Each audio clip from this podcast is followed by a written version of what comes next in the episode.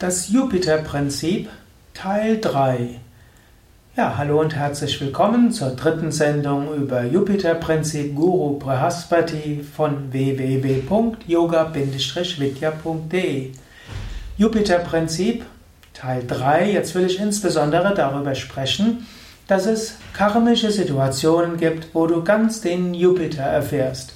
Jupiter heißt hier Großzügigkeit, Größe und Freude.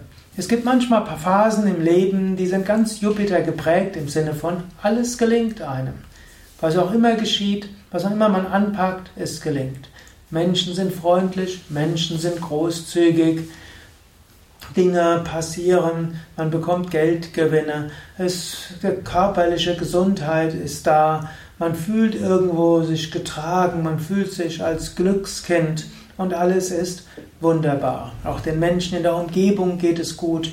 Man hat auch Mittel, um anderen zu helfen und zu dienen. Man kann etwas teilen und fühlt sich so im Fluss des Lebens und irgendwo sehr, sehr gut. Wenn du in einer solchen Lebenssituation bist, gibt es auch ein paar Aufgaben. Die erste Aufgabe wäre, sei dankbar. Wenn, du, wenn es wunderschön läuft und wenn du viel Schönes genießen kannst, wenn viel Gutes passiert, sei dankbar. Zweite ist, werde nicht gierig. Der menschliche Geist hat so die Neigung, wenn er schon etwas bekommt, will er mehr haben. Hat er etwas mehr, will er noch mehr haben. Und wenn er noch mehr hat, will er noch mehr haben. Aber das ist dann ein Ausdruck von Gier. Wenn Jupiter dir viel Schönes schenkt und du Glückskind bist, sei froh darüber, genieße es, sei dankbar, spüre Gott in dieser Weise aber wolle nicht immer mehr. Drittes Prinzip ist, sei dankbar für diese Gnade. Das ist wie das, was ich vorher gesagt habe, sei dankbar. Jetzt aber zusätzlich, spüre es als Gnade. Denke nicht, ich habe das jetzt selbst erwirkt. Natürlich, du kannst einiges Gutes tun.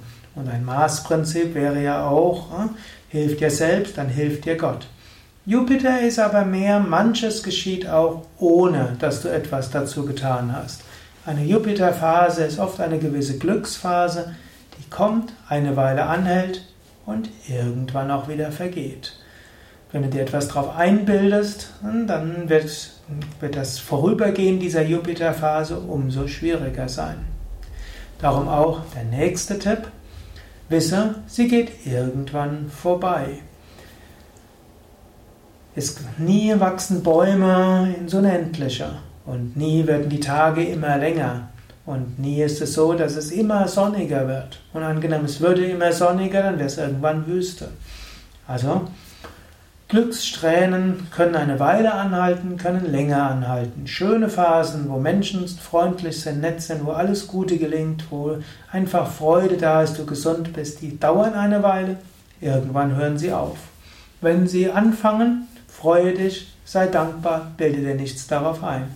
Wenn sie zu Ende gehen, lass los, sei dankbar für das gewesen ist, wisse, du lernst durch die neue Phase und habe kein schlechtes Gewissen, dass du vielleicht irgendetwas falsch gemacht hast, sondern sei einfach dankbar, was gewesen ist und lasse dann los und wisse, die nächste Phase ist auch da.